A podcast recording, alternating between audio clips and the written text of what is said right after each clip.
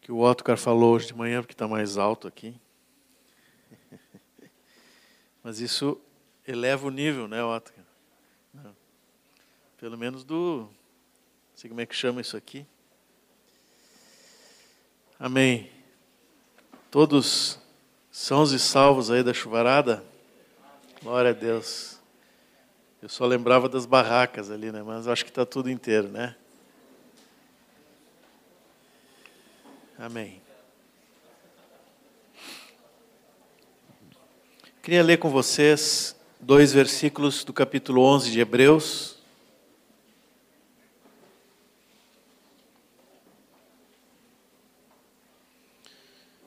Hebreus 11, versículos 6 e 7. Estão me ouvindo bem do fundo?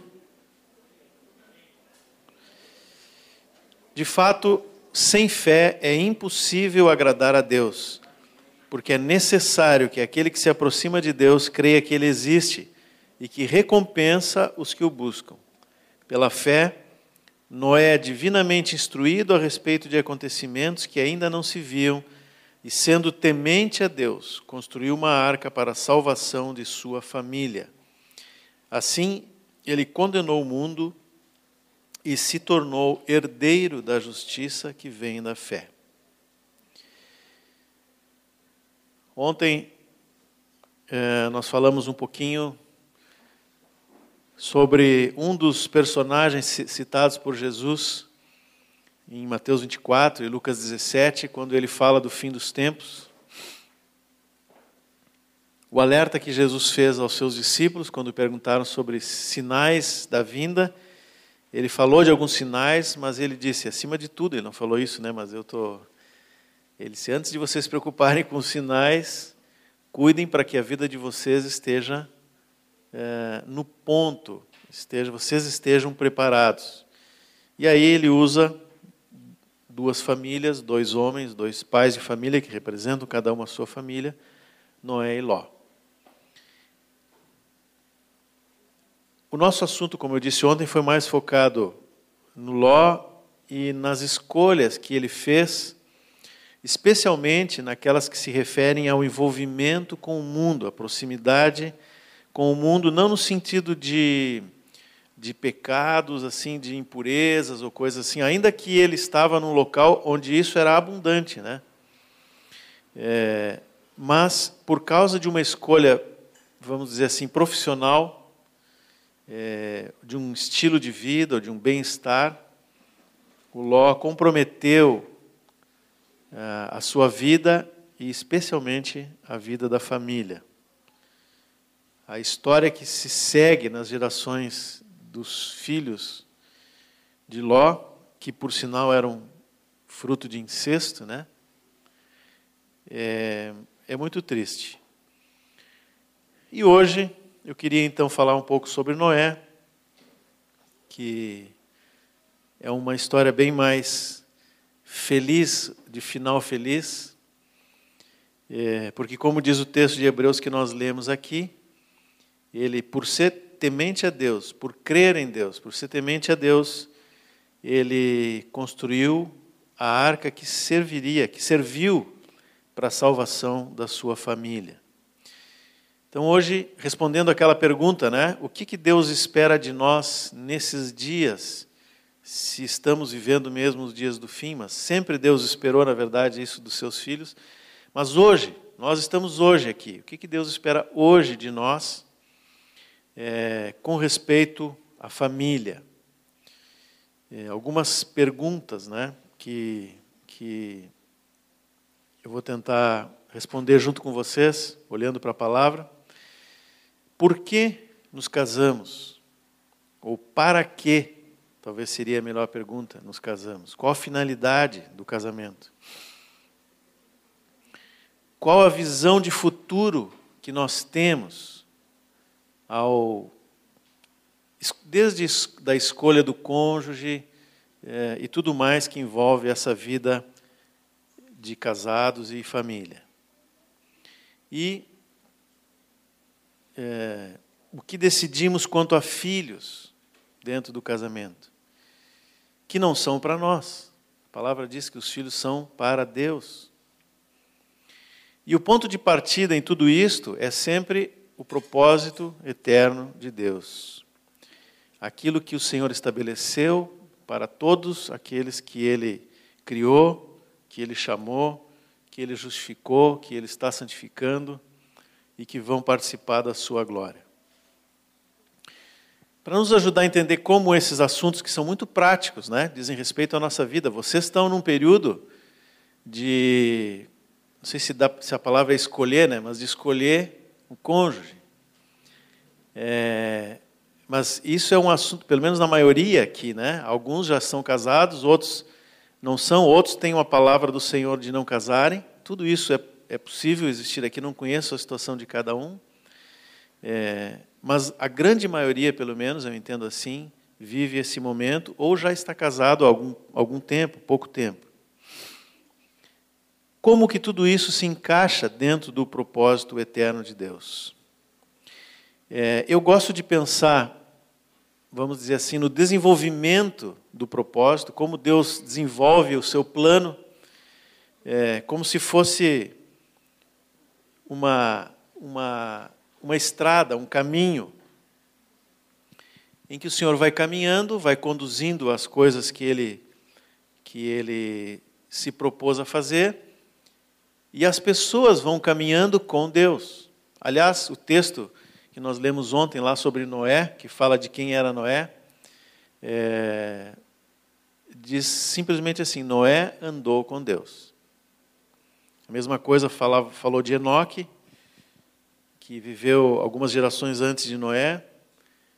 E nós podemos dizer que outros homens, como Abraão, Davi e tantos outros, também são homens que andaram com Deus e no seu tempo, no lugar onde viviam, no seu contexto de vida, eles de alguma forma participaram do plano de Deus para cumprimento do seu propósito.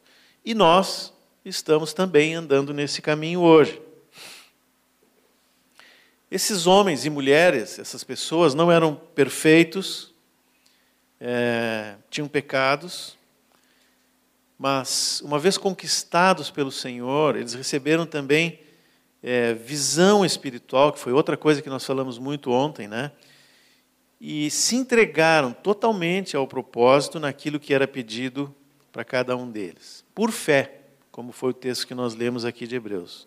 Por fé, eles se dedicaram a fazer a vontade de Deus, a cumprir o propósito de Deus, é, exatamente como Deus pediu. O resultado que cada um desses personagens da história obteve, assim, vamos dizer, imediatamente, durante a sua vida, às vezes não era muito relevante, no, olhando do ponto de vista humano, né? Mas ao longo da história, a repercussão, tanto de alguém que se comprometeu com o Senhor e com o seu propósito, e alguém que se afastou desse caminho, a repercussão foi muito grande, muito grande.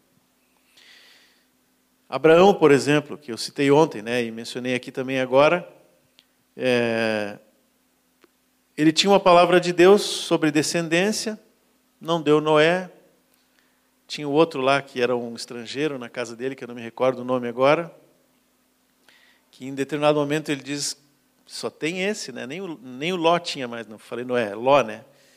É, e Abraão tentando resolver a descendência, gerou o tal do Ismael, que está lá na palavra, né?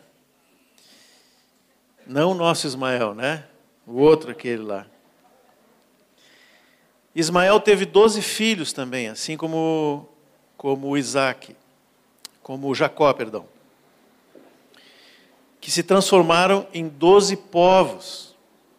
E boa parte desses povos criou, e alguns até hoje ainda criam, muitos problemas para outra parte da descendência de Abraão. Ou seja, um ato gera consequências tanto no lado quanto para o outro que eu quero dizer com isso, irmãos, batendo de novo no que nós falamos ontem, é que nós precisamos enxergar com os olhos de Deus, ter visão espiritual do seu propósito e nos entregar à vontade do Senhor para cumprir o seu propósito naquilo que ele nos chamou. e assim nós vamos ser colocados no cronograma de Deus de cumprimento do seu propósito eterno, no plano de Deus. Mesmo que Ele nos peça algo muito pequeno, mas isso tem repercussão grande lá na frente. E quando eu digo muito pequeno, pode ser apenas, entre aspas, né? Cuidar da minha família. Da esposa ou do marido, dos filhos, daqueles que estão próximos de mim. Antes que eu começasse a, a meditar sobre esse tema aqui, eu pensava, quando eu pensava em Noé, eu sempre pensava nele, lembrava de Noé como aquele cara, né? aquele homem lá que construiu a arca, que salvou os animais. Aliás, é a primeira coisa que a gente lembra do Noé, que ele salvou os animais. Né? Deve ser por isso que tem um monte de pet shop com o nome Arca de Noé. Então, até isso Noé emprestou o nome dele. Mas isso é o que normalmente a gente lembra dele. A primeira coisa que vem à mente é o que a gente lembra do Noé, é isso. Mas quando eu cheguei no final do capítulo 10 de Gênesis, é, tem algo ali muito simples e lógico, mas que eu nunca tinha notado dessa forma. O versículo 32 de Gênesis 10 diz assim: São estas as famílias dos filhos de Noé, segundo as suas gerações, nas suas nações, e destes foram disseminadas as nações na terra depois do dilúvio. Ou seja, todos nós aqui, e mais os quase 8 bilhões de pessoas que habitam no planeta, e mais os não sei quantos bilhões que viveram antes de nós, todos descendemos de Noé. Vocês já se deram conta disso? Então agora olha para o parente aí que está do lado de vocês.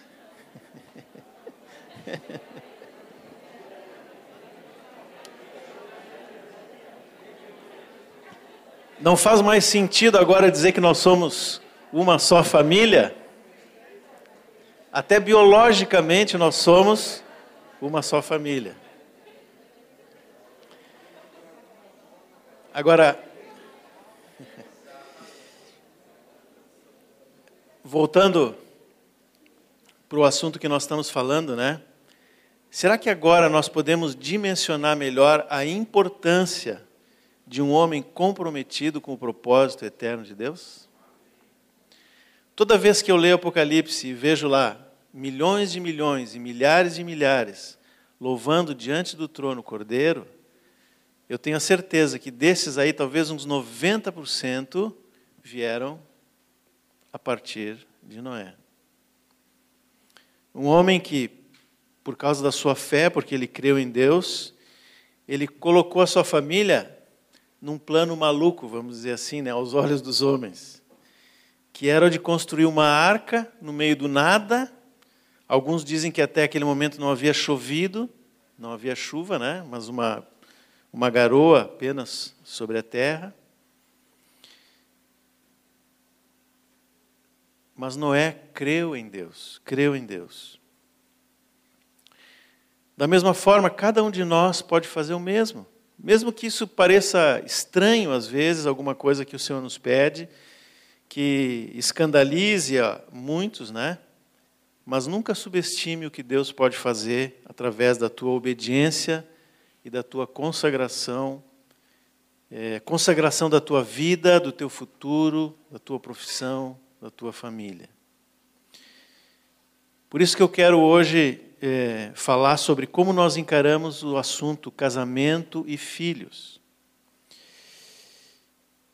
E também vou falar um pouco sobre aquilo que o mundo é, disseminou, o tipo de ideia que o mundo disseminou, quase como um véu, como nós falamos ontem, né, que é o significado de Ló, quase como um véu que muitas vezes não deixa com que a gente é, enxergue a vontade do Senhor nesses assuntos de família.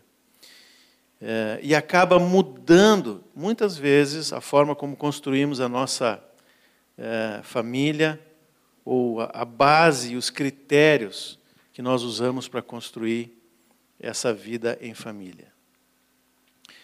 Mas antes eu queria fazer um, um esclarecimento que eu achei importante eh, fazer, tanto quanto ao que foi falado ontem, quanto ao que eu vou falar hoje, porque esse é um assunto extremamente delicado. Ele envolve sentimentos, envolve escolhas, às vezes escolhas que já foram feitas, algumas são difíceis de mudar e outras eu vou ter que conviver com elas por toda a vida. Então, irmãos, isso não é um assunto que eu possa tratar de forma assim leviana ou descuidada. E, e essa semana em especial estava meditando nessas coisas e fui caminhar. E eu gosto de sempre ouvir alguma ou música ou alguma palavra enquanto eu estou caminhando e, e, o algoritmo celestial, né, colocou um, um vídeo sobre um, o testemunho de uma família e não preciso entrar nos detalhes aqui, mas o que me chamou a atenção no que eles falaram é como eles sofreram com a maneira como a igreja, como os irmãos tratou as dificuldades deles. E eu, enquanto ouvia aquele assunto, o Senhor me disse muito claramente: cuidado como tu vai falar. Eles são minhas ovelhas.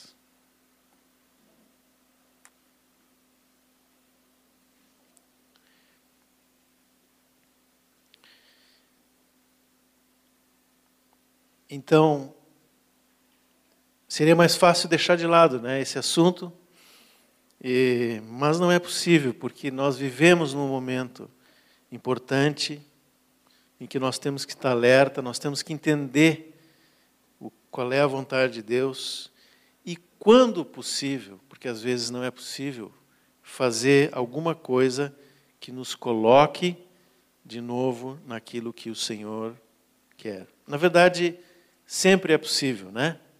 É, nós falamos aqui sobre arrependimento. Mas às vezes as ações não terão repercussão que eu gostaria. Então, por isso eu, eu quero usar com muito cuidado cada palavra. E me perdoem se eventualmente eu falar alguma coisa que possa machucar alguém. Não é essa a minha intenção. Outra coisa importante é que nenhuma afirmação, nenhum exemplo é, que eu possa dar aqui tem como alvo ou está no meu pensamento uma pessoa específica, a não ser aqueles que eu diga, né? ah, um irmão, assim, né? Mas eu, eu não gosto e acho que não é correto usar o microfone para falar coisas é, e dar indiretas para alguém, sabe? A palavra diz que se eu tenho alguma coisa para falar para o irmão, eu vou lá e falo diretamente com ele. Então, se por acaso alguma coisa que alguém disse assim, ah, é, é, é por minha causa, isso é o inimigo colocando isso na mente de vocês, tá? Eu quero deixar isso bem claro aqui. O que eu estou falando aqui, em primeiro lugar, para mim. E, e para todos nós, de um modo geral, porque o Senhor quer que todos nós acertemos todas as coisas na nossa caminhada com Ele nesses dias.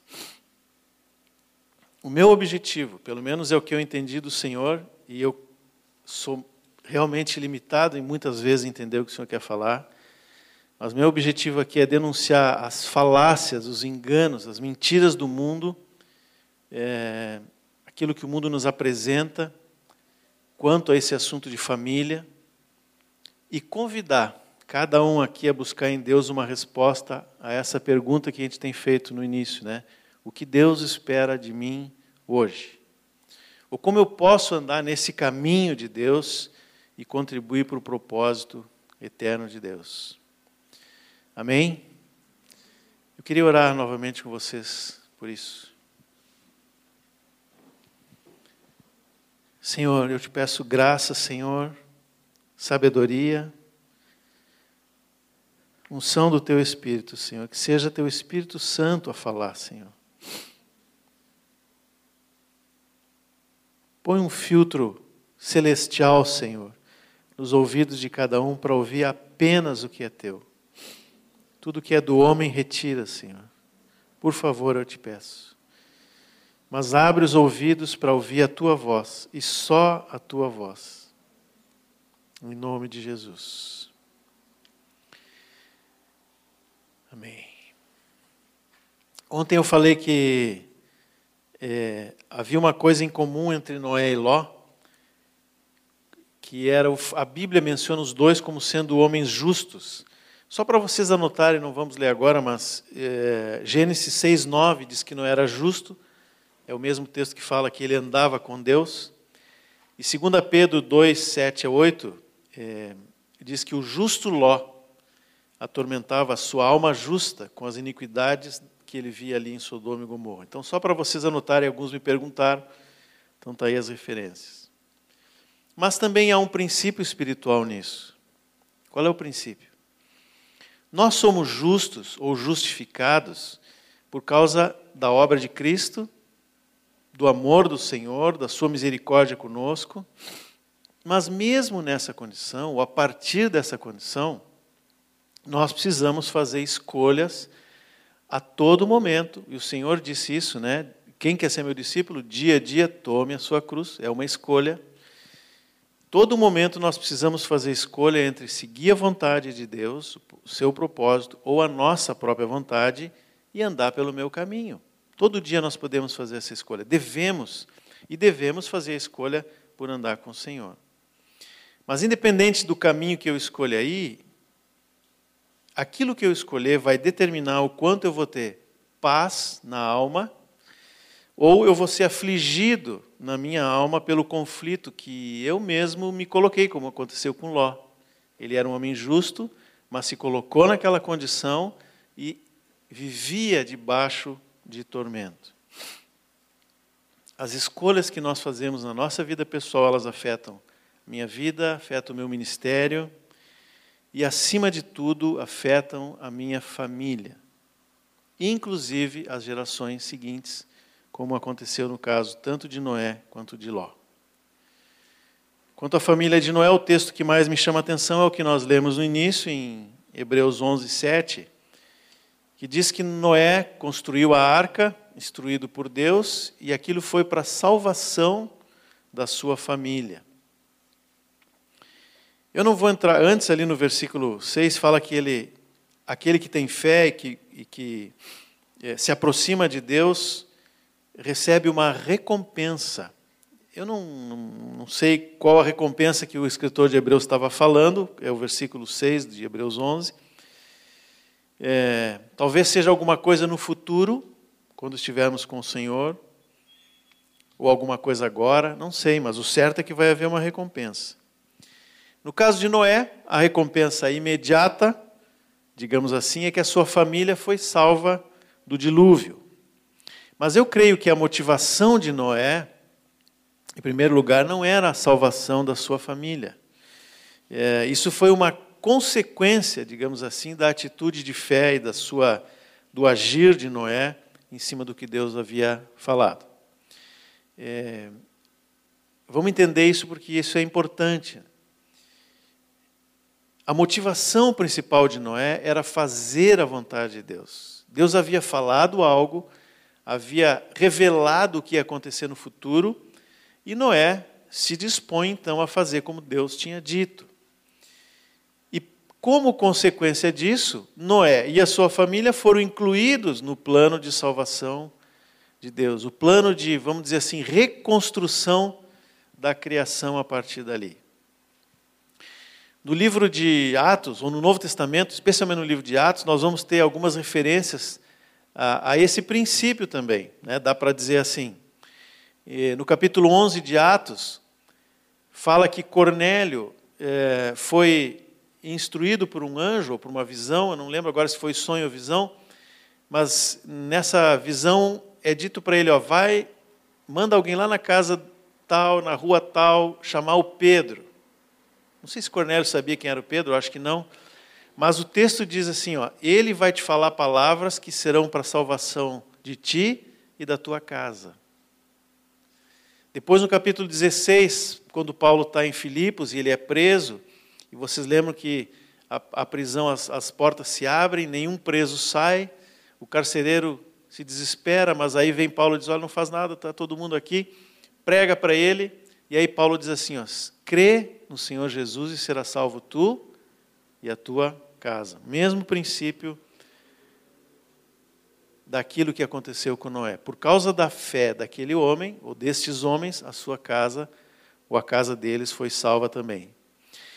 E eu creio que não se trata aqui de uma fé representativa, como às vezes a gente vê, por exemplo, né, a doutrina de batismo de bebês, que é comum no catolicismo e mesmo em alguns é, grupos evangélicos. A base dessa doutrina é que a fé do pai salva o filho. Então, isso, nós sabemos que isso não tem fundamento bíblico. É, a, a, a, o crer continua sendo pessoal e intransferível, como diz no cartão de crédito lá, né? É, também não é uma conversão automática, como às vezes eu já ouvi muitas pessoas dizendo: bom, como é que a Bíblia diz que vai ser salvo toda a minha casa? Eu criei, mas meu filho não se salvou, minha esposa, meu marido, enfim, não, não é. Continua sendo uma decisão pessoal. Mas esse viver novo e transformado e comprometido com a vontade de Deus, ele cria um ambiente propício à salvação para todos que convivem com aquela pessoa. Não apenas filhos né, e cônjuge, mas amigos, parentes, vizinhos. A decisão é pessoal, mas esse ambiente propício e o exemplo da vida dos pais, especificamente aqui no assunto que nós estamos falando, né, representa aí um grande percentual da conversão dos filhos. Agora, voltando um pouquinho para o assunto do Noé e de como ele cumpriu a vontade de Deus, né? É, a motivação, eu disse que a motivação primeira dele era fazer a vontade de Deus e, como consequência, ele salvou a sua casa. Eu fico pensando por que, que Noé construiu. Fico pensando, não, a Bíblia diz, né? Mas se o motivo dele fosse salvar sua família, ele não construiria aquela enorme arca. Vocês têm ideia do tamanho da arca? Se nós fôssemos fazer aqui na chácara a arca, nós tínhamos que tirar todas as árvores, esse salão, e construir ela desde aquele da, do, da quadra de esportes até a rua aqui. E eu acho que nessa na dimensão lateral talvez não coubesse. O, o, a altura da arca é maior do que o apartamento do João lá. É um prédio de quase cinco andares. Um, pré, um, um navio enorme, tão grande, que um navio igual, mais ou menos, que se pudesse comparar com a arca, só foi construído no século XIX. Uma mega construção, feita por uma família pequena.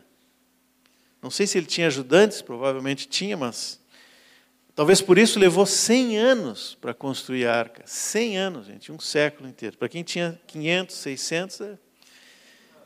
talvez não seja muito tempo, né? Agora, eu não sei vocês, mas eu, se soubesse que viria uma catástrofe, um dilúvio, é... e que a minha família poderia ser salva, eu ia construir o menor barco possível e o mais rápido possível. Essa é a lógica humana. Como é a expressão que os engenheiros usam, o mínimo produto viável, é isso, né? O menor barco possível, suficiente para salvar minha família, é o que eu ia fazer. E mais rápido, porque era iminente o juízo. Mas Noé tinha uma palavra de Deus, tinha dimensões, tinha porque o Senhor queria algo mais. Ele não queria salvar apenas Noé, ele queria dar continuidade ao projeto que se iniciou lá no Éden e que o pecado alterou. Por isso ele colocou os animais na arca. Por isso ele colocou uma família que gerou bilhões e bilhões de pessoas e tudo aquilo que depois serviria para a sobrevivência dessa humanidade. A humanidade e tudo aquilo que nos sustenta hoje, com exceção das árvores, né? mas em termos de animais, estava ali na arca. E um dia nós vamos ver tudo isso pronto e acabado na Nova Jerusalém. Né? Não mais assim com corpos físicos, mas todo esse projeto de Deus no seu estágio final. Mas naquele momento do desenvolvimento do, do propósito eterno, Deus precisava de uma resposta positiva de Noé e da sua família. Por isso que a gente pode dizer que Noé não construiu uma arca para a salvação da sua família apenas, mas para que o propósito de Deus se cumprisse e ele e a sua família se incluíram no propósito. Isso é que é fé, confiança, obediência e descanso, tudo junto. E é certo que Noé ouviu muitas palavras contrárias, né? Desanimadoras. Talvez ele mesmo se desanimou muitas vezes. Certamente foi ridicularizado porque ele não estava de acordo com o padrão da sua época, mas Noé não desistiu, perseverou. Porque ele se entregou totalmente à vontade de Deus, porque a palavra de Deus tinha para aquele homem um peso maior do que a opinião ou qualquer outra palavra que ele pudesse receber. Isso é questão de fé e confiança, que gera obediência. Qual é o princípio que nós podemos tirar disso e aplicar à nossa vida pessoal e familiar?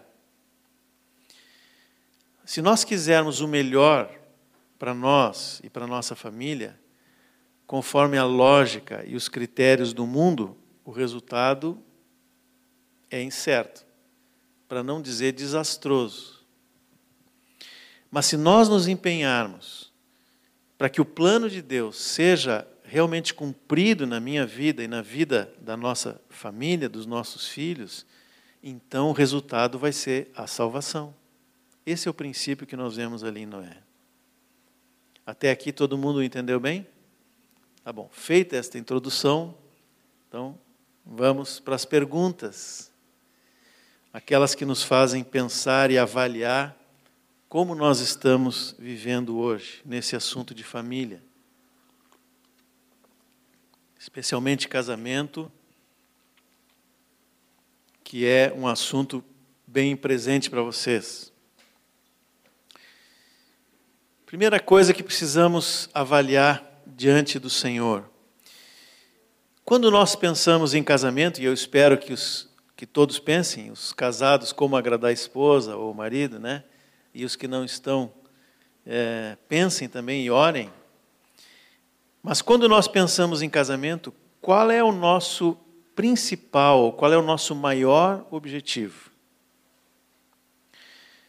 O meu casamento é algo que de fato vai contribuir para o propósito eterno de Deus ou ele é para minha satisfação? E eu não estou dizendo que é, nós não podemos ser felizes no casamento, muito pelo contrário é, no Senhor, aqueles que são casados no Senhor, e, e, mesmo fora do Senhor, o casamento é uma instituição de Deus, e todo aquele que se coloca dentro da instituição que Deus criou experimenta a, a felicidade que é viver dessa forma. Mas para aqueles que estão em Cristo, muito mais. O casamento traz felicidade, alegria, satisfação. Mas o meu foco precisa ser o propósito eterno de Deus. Porque quando as coisas não funcionam bem por qualquer razão, é, é para lá que eu vou olhar. Se eu for olhar para a minha felicidade, para a minha satisfação, a primeira saída é a mais fácil que tem. Essa é a saída que o mundo apresenta. Ah, não deu certo. Bom, tenta de novo. Se nós olhamos para o propósito de Deus, para a vontade do Senhor, nós vamos fazer isso com alegria, independente da situação. Não por, por obrigação ou por um peso, mas por alegria. Partindo dessa, desse ponto, né? Quando consideramos, assim, na ótica do propósito eterno de Deus, quando consideramos quem será o meu cônjuge, o que, que mais me atrai? Vamos pegar os rapazes primeiro, né? É aparência física? Interessante que o, quando fala antes do Noé, eu não vou entrar no, no, mérito da questão, né, mas é, é, interessante, pelo menos, que quando fala por que, que a, a, aquele mundo chegou no ponto que chegou e veio o dilúvio, diz assim: os filhos dos homens olharam para as, as mulheres que haviam e viram que elas eram belas. E não tem problema nenhum que as irmãs sejam belas, e nós temos aqui muitas irmãs, e que os varões olhem para a beleza da candidata, não tem problema isso. Mas ah, o meu foco principal é olhar para o quanto esta irmã ou este irmão, se for a, a, a moça, né? É comprometido comprometida com Deus. No caso dos rapazes, as qualidades dela como esposa e mãe. E no caso da moça, que valores que ela vai buscar no varão? Acima de tudo, um homem que a conduza para o Senhor e que está empenhado em ser o cabeça da sua casa. E quando nós falamos em cabeça, eu não estou falando em dominador. Entenderam os rapazes? Aquele que é o cabeça da igreja é o que serve, é o que deu a sua vida pela noiva. Não é e nunca será um dominador no sentido humano da palavra. Mas uma moça deve olhar para um rapaz pensando nisso. Ele é realmente, pode ser o cabeça dessa família? Pode ser o pastor desse pequeno rebanho? Ter uma boa profissão, situação financeira estável é uma coisa boa, mas não é tudo pelo menos não deve ser o critério principal. Uma dica para os rapazes. Só os rapazes escutem agora. A Madalena principalmente fecha o ouvido ali, né? Porque quando eu era solteiro, o irmão que me discipulava, ele me fazia pensar exatamente nesses pontos que eu coloquei aqui para vocês. Ele me fazia essas perguntas ele me dizia que tipo de esposa que tu procura. E ele usava uma, uma figura engraçada, assim, ele dizia, tu quer um bibelô? Você sabe o que é bibelô? Um enfeite, um enfeitezinho bonitinho, né? Ele dizia assim, tu sabe, tu quer um bibelô? Ou tu quer uma mulher de Deus que possa ser uma companheira na caminhada com o Senhor? Que possa segurar a barra, né, junto contigo nas horas difíceis que possa escolher pelo Senhor, mesmo que para isso tenha que passar por dificuldades junto contigo. É isso que esse irmão me dizia. Eu não preciso dizer para vocês que eu fiz a escolha segunda, né? Mas, por misericórdia, Deus me deu as duas coisas. é.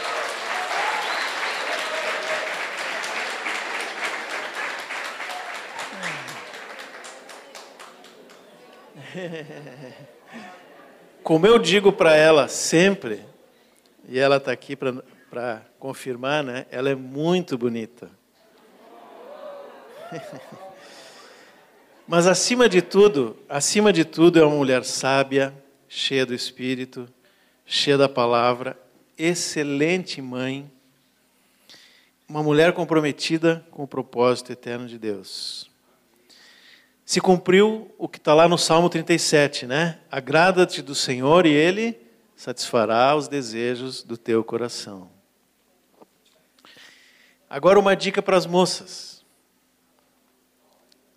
Enquanto solteira, ainda solteira, invista muito em ser profunda na vida de oração e de palavra. Isso vai ser extremamente útil desde já na tua vida de solteira, e se o Senhor não quiser que você case, isso vale para os dois, né, homem e mulher, vai continuar sendo útil, mas é essencial para o período do casamento. Profundidade da oração, da palavra. Nas horas difíceis, essas coisas vão dar o sustento que nós precisamos. Isso vale para os dois. Mas invista também em coisas que se refletem no dia a dia da vida do lar. Aprenda a cozinhar. A irmã que cuidava da Madalena, né, fez uma, um, um, um cronograma de atividades onde ela tinha que cozinhar tantas vezes por semana e depois ela dá os, os detalhes para vocês. E deu certo, viu? Deu certo. Não deu? Está aí Heloísa, Lucas que almoçou hoje lá. Hein, Lucas?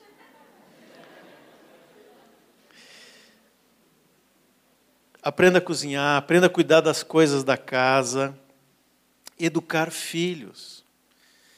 É, busque as mais velhas. A palavra diz: as mais velhas ensinem as mais moças a amarem seus maridos e a serem boas donas de casa. Nós temos, essa é a riqueza do corpo, invista nisso enquanto solteira. E se casou e não investiu antes, ainda dá tempo, faça o mesmo, vá atrás disso, invista nisso, é muito importante. Agora as irmãs não me apedrejem, por favor, né? Entenda o que eu vou dizer, esse é um daqueles pontos que tem que cuidar as palavras. Mas aos olhos dos homens, desses homens que as, as irmãs buscam, que têm o coração de Deus, que são comprometidos com o Senhor, estas coisas simples do dia a dia são tão importantes, talvez até mais do que a carreira profissional. Eu não estou dizendo que uma coisa exclui a outra e que eu tenho que escolher isso ou aquilo, né? E também não, nós não podemos agir de forma assim legalista, mas é preciso valorizar aquilo que o mundo não quer nem ouvir falar, mas que a palavra de Deus diz que é importante, que é serem boas donas de casa, e de novo eu vou usar o exemplo da Madalena, né, que é uma excelente dona de casa. Mas fez um curso universitário, fez biologia, fez mestrado em fisiologia, funcionamento do coração, por isso que ela cuida bem do meu coração.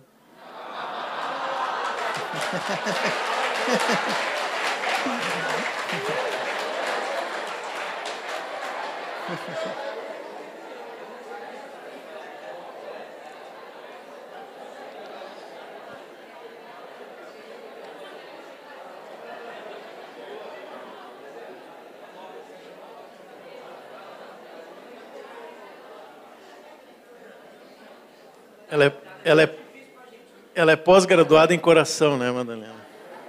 Como cuidar do coração. Mas tão logo ela ficou grávida, ela entendeu de Deus que essa era a sua missão principal. Aquilo que ela estudou e, e, e se preparou, hoje, está se mostrando muito importante por outras razões, e até para outras pessoas. Mas no coração dela, e esse é o segredo, esse é o ponto, no coração, ela nunca se apegou demasiadamente à sua carreira. Paulo fala para Timóteo, lá na, na primeira carta, capítulo 2, que Eva foi enganada por Satanás. Ele está falando engano no sentido de foi ludibriada, né? porque Adão também foi enganado pelos seus sentimentos, não aqui, mas ele o engano do pecado, né? Só que Paulo ali falando para Timóteo, ele diz, ele diz uma coisa interessante, ele diz que ela será salva ou preservada a mulher, né? Se exercer a sua missão de mãe em santidade, amor e fé. Está em 1 Timóteo 2,15. Na versão mais antiga diz assim: Todavia será preservada através de sua missão de mãe, se ela permanecer em fé e amor e santificação com bom senso. Nessa que eu estou usando aqui, diz assim: Mas ela será salva tendo filhos, se permanecer em fé, amor e santificação com bom senso. O que o Espírito Santo está falando, ou falou através de Paulo, é que ao desenvolver essa missão, que foi entregue à mulher, de alguma forma, ela está espiritualmente mais protegida das investidas do inimigo, porque está envolvida com o desenvolvimento ou a continuidade do propósito eterno de Deus nas gerações seguintes. Ela está focada nisso e mais atenta à voz do Senhor. E, ao mesmo tempo, está sendo pastoreada pelo marido, que tem que ser o cabeça, pastor da sua esposa. Né? E aqui é um, um assunto que daria um retiro inteiro só para rapazes. Levantem a mão as moças que querem um retiro assim desses, só para rapazes. Opa!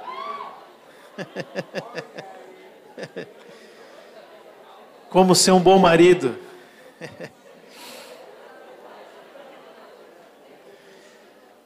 Agora,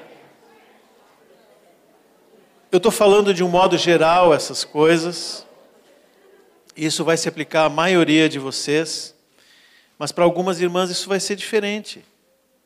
sobretudo para as que são solteiras, precisam gerar o seu sustento, e mesmo casadas, muitas vezes precisam auxiliar no sustento da casa. Também há irmãs que gostariam de ter filhos e não podem. E essa é uma situação das mais complicadas e que nós temos que ter um olhar muito, muito, muito é, compreensivo. O problema não é trabalhar ou não. O problema é quando o coração coloca maior valor na carreira do que na missão que Deus nos deu. Isso vale tanto para homem quanto para mulher. Isso nos leva a outro ponto, outra perguntinha, né? outra avaliação. Depois que nós nos casamos, levanta a mão quem já casou, vamos ver, só para me ver quantos casados tem aqui. Olha, um número, número razoável. Muito bom. Mas depois que nós nos casamos, qual é o alvo que nós temos? Para muitos parece que o alvo é o casamento. É alcançou e né, descansa. Dá para descansar mesmo, é. mas a caminhada com o Senhor continua. Como nós encaramos os relacionamentos no corpo, o envolvimento com a obra de Deus, depois do casamento. Como nós tratamos a questão de filhos? Como fica o mandamento de Deus: crescei e multiplicai-vos? O casamento realmente é muito bom e traz muita felicidade. É, mas é comum, e eu diria mais do que, do que eu gostaria que fosse, do que deveria ser, nós vermos casais que parece que casam e se bastam um ao outro. Casam e somem. Ficam tão envolvidos com o seu bem-estar, férias, passeios, viagens, profissão, que vão reduzindo a sua vida no corpo de Cristo, a sua intensidade no ministério, nos relacionamentos, Irmãos, eu não estou dizendo que é pecado tirar férias, passear, descansar, coisa boa, e nós devemos fazer isso. Às vezes pecamos pelo oposto, né? Não fazemos nunca isso. Trazemos uma carga muito grande, às vezes, sobre a família, porque não paramos nunca. Não é pecado. E eu nem quero trazer aqui nenhum tipo de julgamento, cobrança, peso sobre ninguém. Mas eu não posso deixar de falar sobre algo que eu creio que seja muito importante nessa ótica do propósito eterno. De novo, a questão é qual é o lugar de importância que cada coisa dessas ocupa no nosso coração.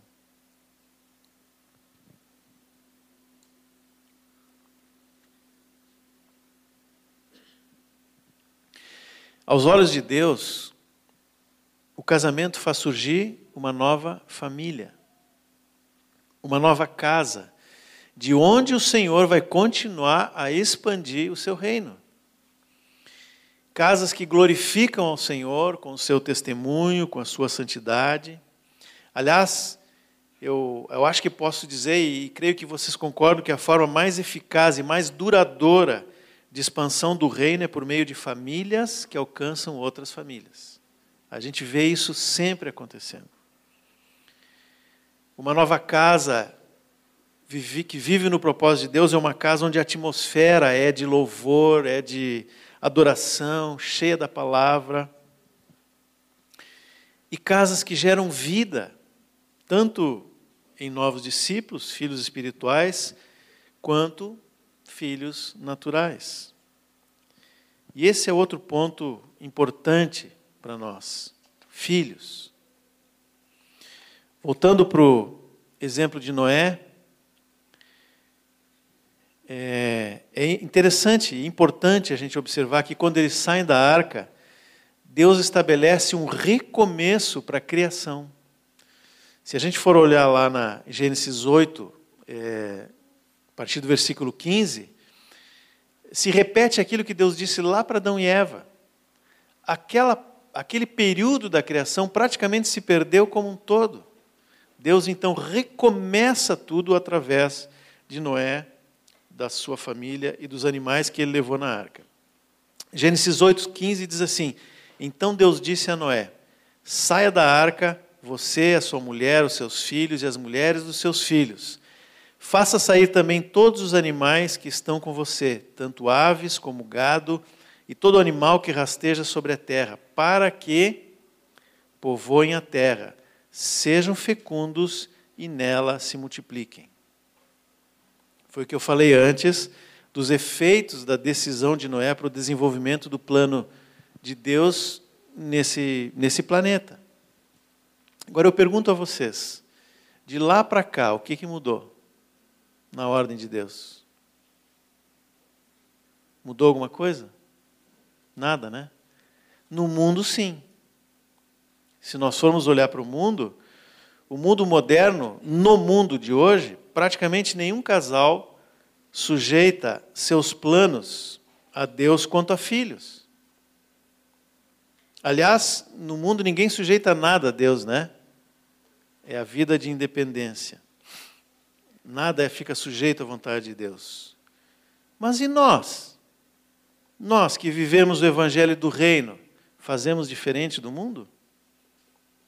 O que é o evangelho do reino na prática? Não é o rei ordenando a sua vontade e eu obedecendo?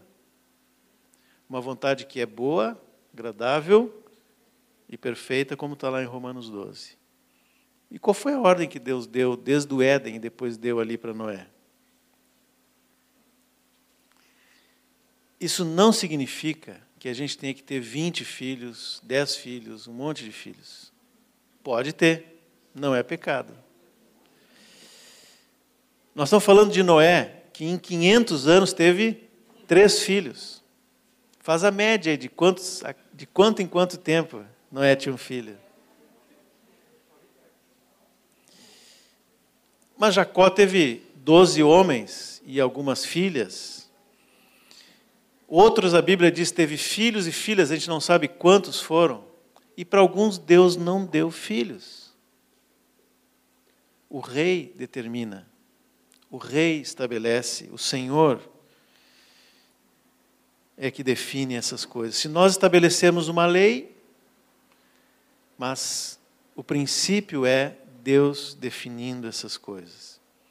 Essa questão é algo que diz respeito à comunhão do casal com o Senhor, mas o problema, de novo, é se nós definimos a nossa vida segundo princípios e conceitos do mundo. Esse é o problema.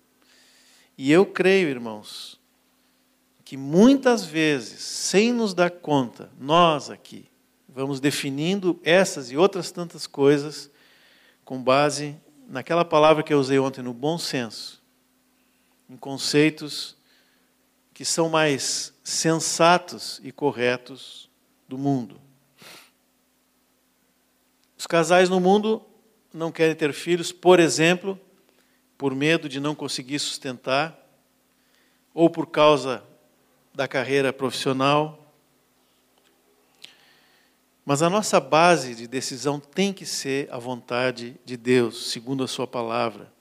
E aquilo que o Espírito Santo individualmente fala com cada um, nunca os conceitos desse mundo. Algumas frases que a gente ouve no mundo, né? Mas que podem influenciar as nossas decisões. Ah, só posso ter um filho para poder dar a ele o melhor estudo e uma vida tranquila e etc, etc.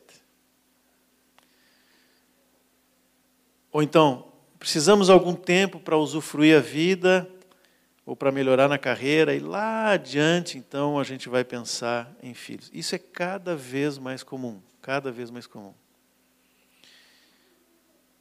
Mas eu pergunto, aonde que eu acho na Bíblia fundamento para esse tipo de, de pensamento? Até hoje, eu confesso para vocês que eu não achei nada que pudesse sustentar esse tipo de pensamento. Pode ser que por aí alguma interpretação assim chegue no ponto de justificar essa atitude. É o mesmo que se faz com o divórcio. Achar uma interpretação que justifique, na verdade, uma decisão que atende os interesses do homem, mas é contrária à vontade de Deus. Aliás, quando Jesus foi perguntado sobre o divórcio, né? segundo a lei de Moisés. Vocês lembram o que, que ele disse? Não foi assim desde o princípio.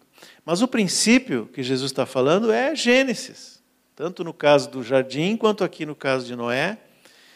É... E os textos que falam do casamento são os mesmos que falam de filhos. Se nós defendemos o casamento e a impossibilidade de quebra e de novo casamento, nós temos que defender também o que o Senhor fala sobre filhos.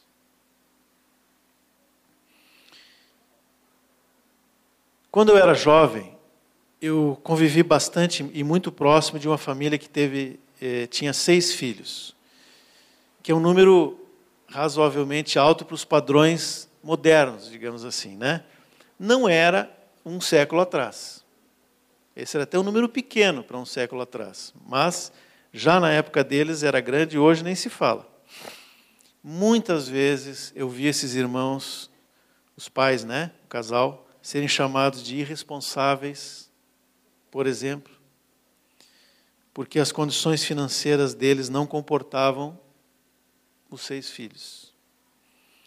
E de fato, eles não tiveram uma vida fácil do ponto de vista financeiro. Os filhos foram crescendo em meio a muitas restrições.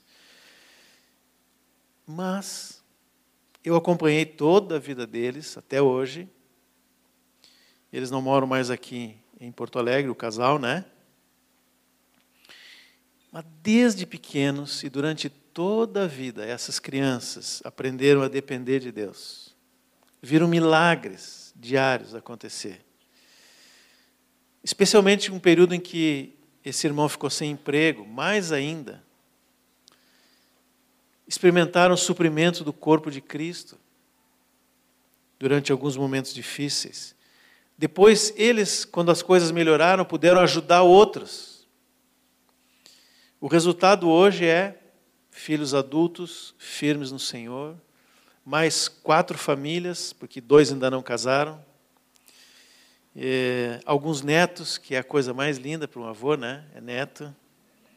Mas como o Otto disse, é aquela sensação de que a geração seguinte está chegando e, e aquilo que a gente fez rendeu frutos e vai render frutos lá na frente. Eu creio que é Deus que coloca isso no nosso coração para mostrar como Ele se alegra de ver geração após geração. Outra afirmação que às vezes se ouve, e eu creio que essa menos a gente ouve no nosso meio, mas no mundo se ouve, né? É, é que nós devemos criar filhos para o mundo já ouviram isso? Dizer, não, os meus filhos eu vou criar para o mundo, né?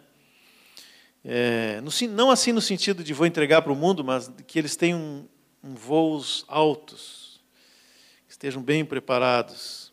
Também não tem nada na palavra para sustentar essa afirmação. Os filhos não são para nós e muito menos para o mundo. São para Deus, eles são de Deus. E o Senhor quer usar os nossos filhos para completar o seu propósito. Algum tempo atrás eu ouvi ou li, não lembro, uma frase que me agradou muito, que diz assim: Eu tenho e crio filhos para povoar o céu. Essa me agradou. Porque ela faz sentido na lógica da palavra de Deus e do seu propósito eterno.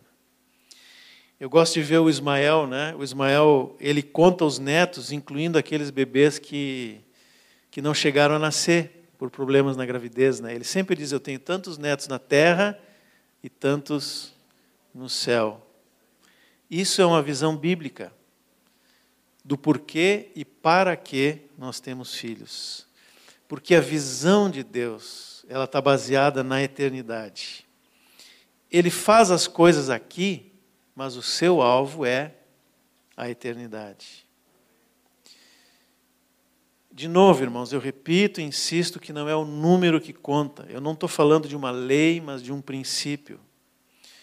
O problema é que hoje, sem nos dar conta, nós deixamos de lado esse princípio da palavra e usamos padrões de pensamentos e de comportamentos do mundo. Mas a Bíblia diz que o mundo jaz no maligno. E o seu príncipe, que é Satanás, ele sempre vai ir, sempre foi, sempre vai ir contra o desejo de Deus e o mandamento de Deus, especialmente no que se refere à família. Assim, rapidamente, lembrando alguns exemplos, não foi o que aconteceu no Egito. O que, que o faraó disse? O povo de Deus está crescendo, então vamos segurar esse negócio aí. E mandou as parteiras tirarem os meninos, né? Sacrifícios de criança que a Bíblia relata que havia, inclusive em Israel, ao deus Moloque, foram um problema sério em toda a antiguidade, mas inclusive entre o povo de Israel. E assim, tem exemplos de sobra de um pensamento que vai passando assim, século após século, de que criança atrapalha. Aliás, o Otcar usou isso hoje aqui, né? Às vezes eu acho que ele usou o exemplo dos, dos, dos apóstolos. Até os doze chegaram para Jesus e disseram: Olha, chegaram para as crianças, né, tira essa gurizada daqui, vão atrapalhar o mestre. Eles não disseram isso, né? Mas eu acho que a, a intenção deles era essa. E Jesus disse: Não. A palavra diz que Jesus os repreendeu e disse: Deixem as crianças virem a mim e não as impeçam. Às vezes, até nas brincadeiras, a gente deixa passar esse tipo de pensamento, mesmo sem se dar conta, né? Eu cheguei a brincar algumas vezes, depois parei. É, quando algum casal vai ter o seu primeiro filho, ou, ou a, a irmã está grávida, a gente diz assim: olha, aproveita para dormir agora, porque depois não vai conseguir mais dormir. Eu não brinco mais isso, ainda que às vezes seja verdade. as dificuldades em algumas crianças são grandes e os pais acabam sofrendo um pouco. Mas eu digo para vocês, vale a pena. Qualquer dificuldade, desconforto, sofrimento, vale a pena, porque não são apenas os nossos filhos, são aqueles que vão estar um dia diante de Deus.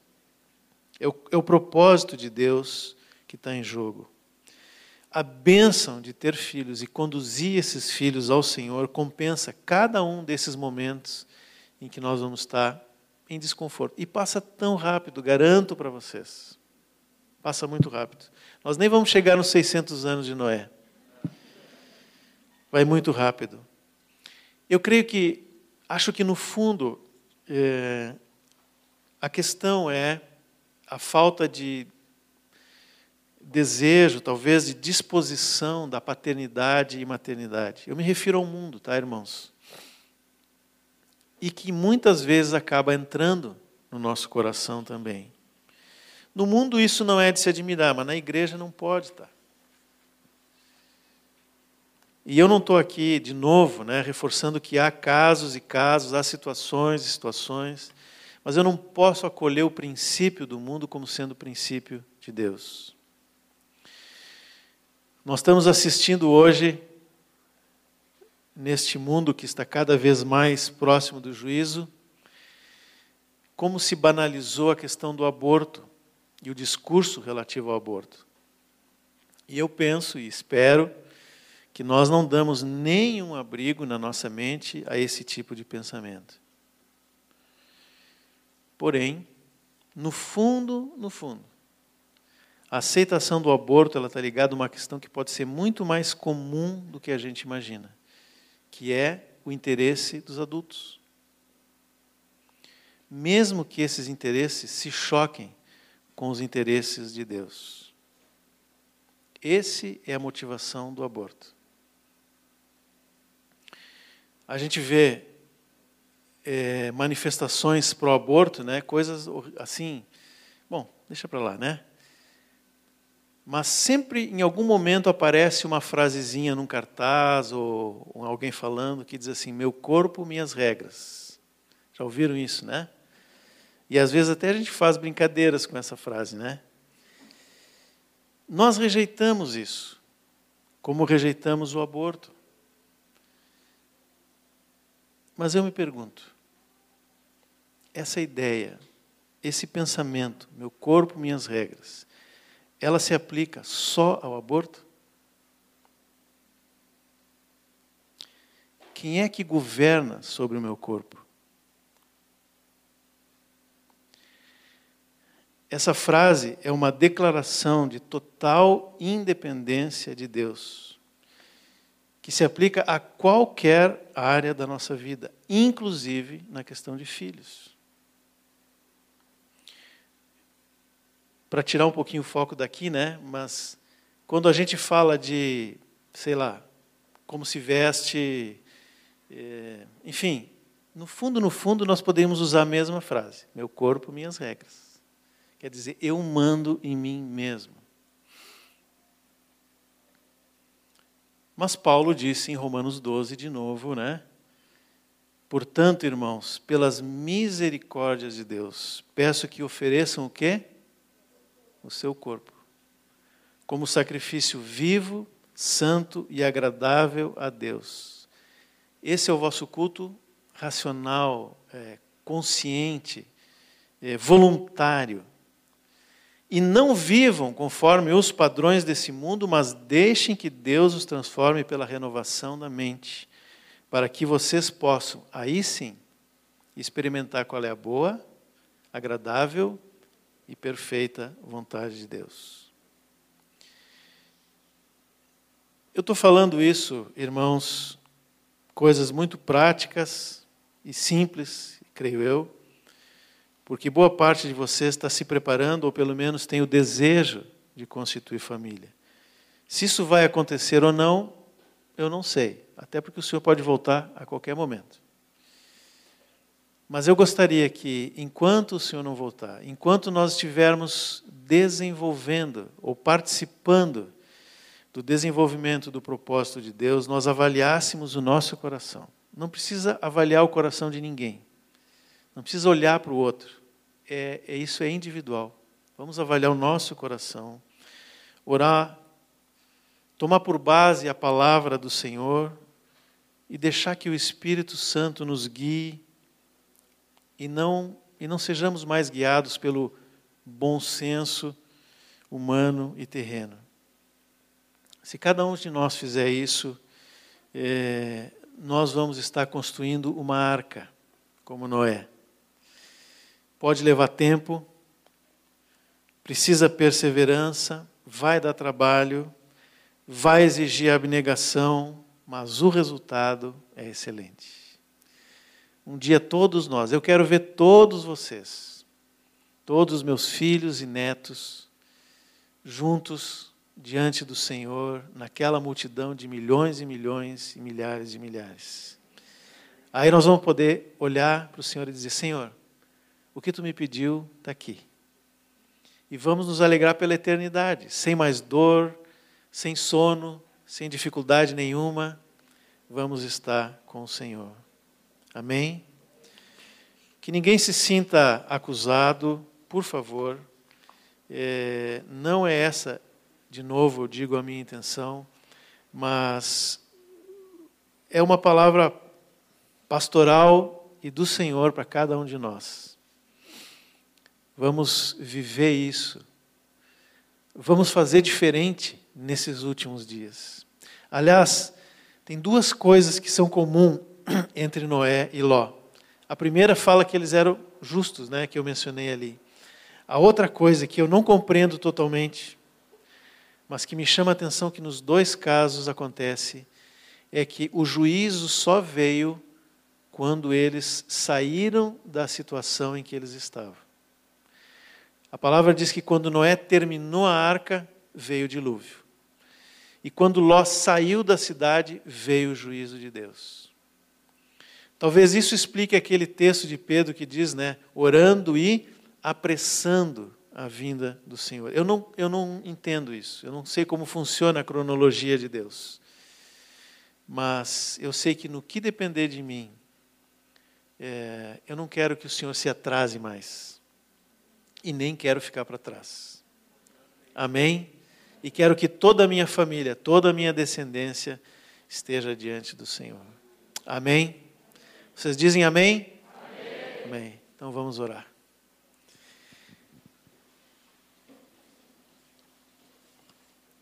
Senhor, eu quero mais uma vez, junto aqui com os meus irmãos, colocar diante de Ti, Senhor, com esse coração de arrependimento,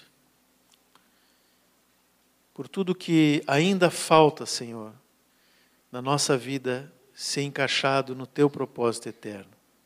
Falamos aqui de algumas coisas, mas é certo que faltam muitas outras. Na minha vida faltam muitas coisas, Senhor. Eu quero te pedir perdão. Eu quero que teu arrependimento seja eficaz, tanto na minha vida quanto nos meus irmãos. Te peço para que o fundamento seja bem firme, Senhor, em cada coisa, em cada um desses assuntos. Para que quando tu venha, Senhor, e que seja logo, que seja rápido, tu nos encontre com as mãos cheias de ouro, prata e pedras preciosas, Senhor. Em nome de Jesus, Pai, que cada um aqui possa ser ministrado agora pelo Teu Espírito, Senhor. Pelo Teu Espírito. Que não sejam as minhas palavras, mas as Tuas palavras que toquem no coração de cada um. Em nome de Jesus. Amém. Aleluia.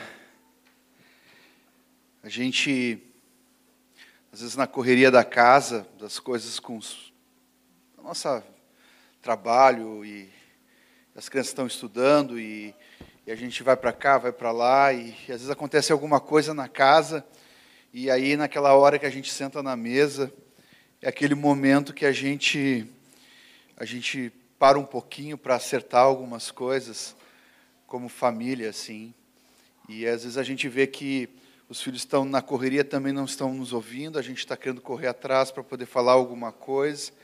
E a gente dá uma parada na nossa família e pode expressar um pouquinho naquela hora do almoço, naquela hora do macarrão. E daí eles, eles começam a ouvir, começam a abrir o coração, falar algumas coisas. E parece que naquele momento ali, algumas coisas acontecem. Porque nós nos sentimos mais pais e eles se sentem mais filhos, e ali de novo começa um ciclo de fortalecimento dessa unidade entre pais e filhos. Isso tem sido uma experiência nossa na nossa casa e certamente dos irmãos mais velhos aqui, que já são avós hoje, passam por isso também. Mas por que, que eu estou falando isso, queridos? É que eu tenho uma convicção clara aqui que esse tempo que nós estamos juntos aqui é essa mesa que nós estamos sentados para acertar algumas coisas, principalmente o nosso relacionamento com vocês. Essa palavra que Deus está trazendo desde sábado, desde sexta, é uma palavra de paz para filhos e que ela não termina amanhã. Ela vai continuar na terça-feira, na quarta, na quinta e na sexta. E nós queremos orar por vocês aqui. Eu queria chamar os colegas para vir aqui na frente e queremos orar exatamente por isso, porque os meus amados irmãos que estão comigo aqui hoje estão com todos os filhos casados, mas por muitos anos, desde que eles eram pequenininhos e talvez alguns que nem nasceram ainda, já estavam orando por casamento, para que seus filhos e filhas casassem com homens de Deus. E essa foi a oração. Hoje eles oram para que os netos casem com homens e mulheres de Deus. E nós, nessa paternidade, nós queremos orar por vocês aqui também, para que seja feita a vontade de Deus, para que tudo isso que foi falado aqui seja estabelecido no coração de vocês pelo próprio Senhor. E nós queremos abençoar a vida de vocês. Como pais somos espirituais, queremos apresentar vocês juntos aqui diante do Senhor. Eu sei que pode alguém pensar assim, mas isso não é para mim. Isso o Senhor vai responder, como o Zé trouxe aqui com muita graça. Essa convicção, se vão casar ou não, o Senhor é, é poderoso até de trazer hoje, nessa noite, essa convicção. Mas queremos abençoar para que não haja nenhum desvio do propósito de Deus na vida de cada um. Eu queria chamar aqui os meus irmãos para nós orarmos por vocês. E eu sei que nós estamos bem juntinhos. Eu fico um pouco preocupado, às vezes, com como é que é a questão dos protocolos, mas não estou vendo ninguém tão separados. Então eu queria chamar aqui todos os irmãos que querem receber essa oração, que venham até aqui à frente. Nós queremos abençoar a vida de vocês, na autoridade que Deus nos deu, nessa autoridade dessa palavra que nós ouvimos hoje, de que o Senhor é poderoso e Ele é fiel e Ele quer fazer algo. Aleluia! Que bom. Eu vi todo mundo sério aqui, mas, queridos, esse é o momento de alegria, queridos. Deus está colocando as coisas no lugar e nós queremos abençoar vocês ricamente. Aleluia. Queridos, é um momento de alegria e também um momento sério. Né? Todos nós estamos debaixo do temor do Senhor. Louvamos a Deus pelas palavras que estamos ouvindo, princípios da palavra de Deus. E nós, como pais espirituais, queremos abençoar nossos filhos espirituais, em nome de Jesus. Cada vida. Senhor, nós estendemos nossas mãos, e os irmãos também estendem as mãos para o Senhor.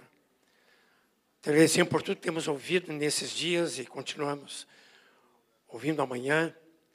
Obrigado por toda essa revelação da tua palavra, os princípios da tua palavra. Senhor, sabemos que o mundo, Senhor, está longe de ti, mas, Senhor, tu nos trouxeste no mundo, no Império da Serra, para o reino do Filho teu amor. E tu é o nosso Pai, querido Papai. Obrigado por Jesus, nosso irmão, nosso Senhor, nosso Salvador. E pelo Espírito Santo que traz toda a revelação desses princípios da tua palavra que é a verdade. Senhor, que todos estejam recebendo essa palavra com temor e tremor diante de Ti. Vimos esse exemplo, Senhor Deus, que foi trazido aqui desses pais e colocamos diante de Ti nossas vidas e queremos seguir os Teus princípios. Nós, Senhor, repreendemos todo a, a vã maneira de viver, todo regalo, que veio, herança que veio de nossos pais, mas, Senhor, que são ah, princípios em vãos na nossa vida, em nome de Jesus. E nós, Senhor, nos apegamos teus princípios. Tu, Deus Pai, da tua palavra que tem nos dado, nos apropriamos para ti. Nos apropriamos para cada um de nós, em nome de Jesus. O fútil legado dos nossos pais, nós repreendemos nossa vida em nome de Jesus. Toda a vã maneira de viver. E nos apropriamos agora do legado da tua palavra na nossa vida. Em nome de Jesus. Abençoamos cada jovem aqui. Senhor, os que estão casados, os que vão casar e que recebam essa tua palavra, esse bom depósito na sua vida, nessa noite, em nome do Senhor Jesus. Aleluia.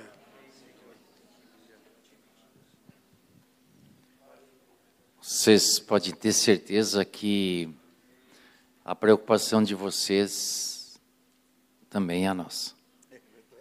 Nós temos conversado muitas vezes entre nós que tem casando pouca gente, ou tem casando gente, né? Tem vezes que nós oramos e o Senhor trouxe resposta, né? Mas eu queria só dar uma dica assim, pessoal. Sabe quem casa primeiro? São os mais parecidos com Jesus. É, eu, se eu não estou enganado, o próximo casamento, e se eu tiver, me, me corrijam, tá? O próximo casamento aqui é da Fernanda e o é, Jackson, né? É.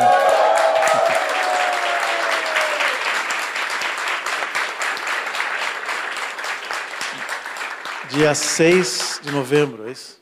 É, agora, bom, agora acabei estendendo o convite aqui. Mas nós queremos abençoar a Fernanda, né? E nela, assim, abençoamos todos os outros casamentos que vão vir aí pela frente. Amém? Amém. Querida, ruim que vai nos deixar mas a gente não pode reter o que Deus quer. É, pode voltar, pode voltar aí. É. Obrigado, Senhor, pela vida da Fernanda, Senhor. Nossa amada irmã e filha, Senhor. E nós somos agradecidos. Nós somos felizes, Senhor, pelo que tu tem feito na sua vida, Senhor. Nós nos tornamos, Pai, participantes, Pai, desse momento tão alegre, tão feliz, Senhor, que esse casamento. Senhor, nós podemos aqui como congregação, juntos, reunidos, como família da fé, nos alegrar, Senhor, juntos com a Fernanda, Senhor, e na vida do Jackson também, Senhor. Irmãos tão preciosos, tão amados, Teus, Senhor, e que Tu, Senhor, na Sua infinita sabedoria, uniu eles, Senhor, para a Tua glória, Senhor. Mais uma família, Senhor, para a Tua glória, Senhor. E queremos juntos aqui, Senhor, profetizar sobre a vida da Fernanda, Senhor. Uma família abundante da tua presença, Senhor. Uma família cheia do teu Espírito Santo, multiplicando, Pai, a tua vida aonde eles estiverem, Senhor. Abençoamos esse casamento, Senhor, em nome do Senhor Jesus Cristo. E te agradecemos pelo tempo, Senhor, que a Fernanda teve conosco. Foi bondade tua e misericórdia tua, Senhor, como congregação aqui em Porto Alegre. Muito obrigado, Senhor. Em nome de Jesus. Amém, Senhor. Aleluia. Glória a Deus. Rubem.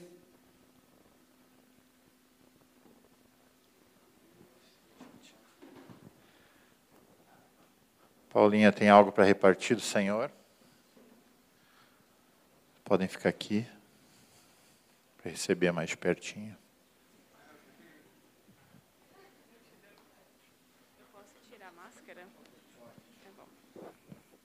E aí? Mas uma benção a gente poder estar tá meditando sobre as gerações, né? Como o Senhor alcança as gerações. E eu estava pensando como é precioso a gente olhar a história de Noé, né?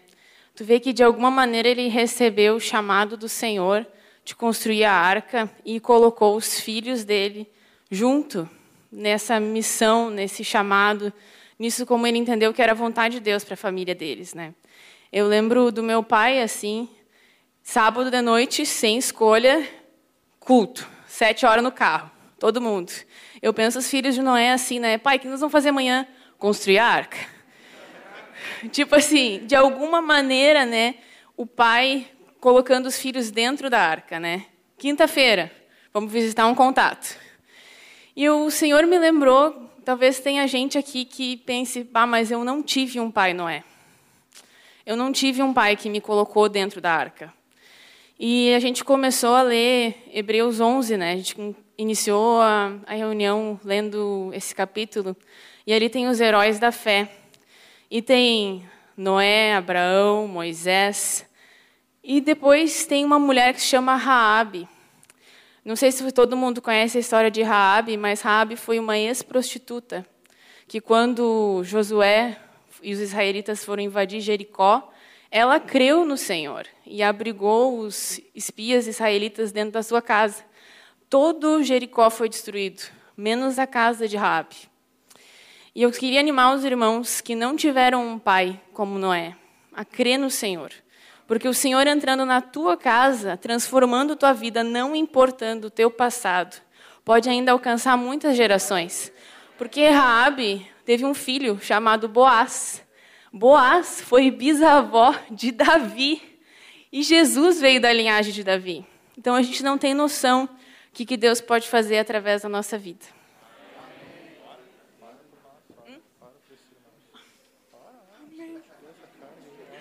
Amém. Amém, vamos orar. Ela tem mais fé do que isso que eu sei, tá? Amém. Obrigada, Jesus. Obrigada, Senhor, pela tua palavra nessa noite, nesse retiro tão precioso, Senhor. Obrigada, Senhor, porque a tua obra não se limita na nossa vida, na nossa geração, Senhor. Obrigada, Jesus, porque tu quer transformar as nossas casas, Senhor, apesar de quem teve nasceu num lar cristão ou não, Senhor. Nós queremos te pedir, Senhor, misericórdia, Senhor, e também queremos ser, Senhor, uma luz nesse mundo para a próxima geração, Senhor. Nos dá graça para fazer isso, Senhor. Em nome de Jesus. Amém.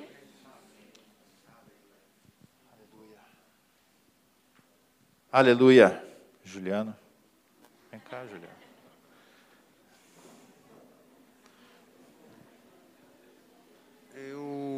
Eu queria orar, né, para esses valentes irmãos aí, né, pastores, presbíteros, diácono, né, e dizer assim, Amados irmãos, nós temos um grande Pai que é Jesus, mas eles são nossos pais, heróis da fé. Nós vamos honrar a vida deles, orando por eles, clamando a vida deles para Jesus. Amém. Senhor.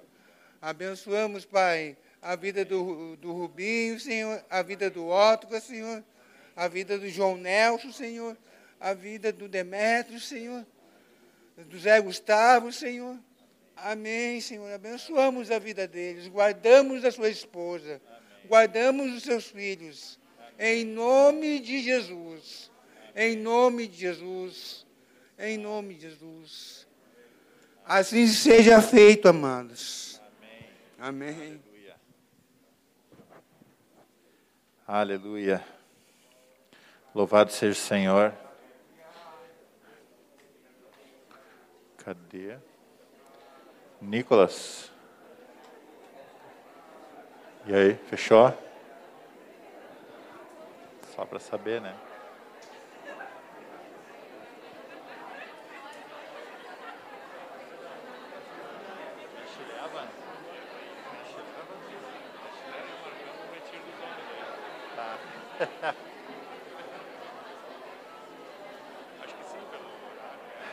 Aleluia.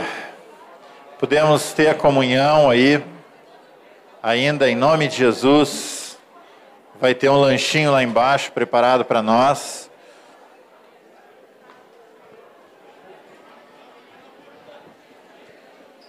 E 15 para meia-noite, 15 para meia-noite é o horário, queridos. Aleluia.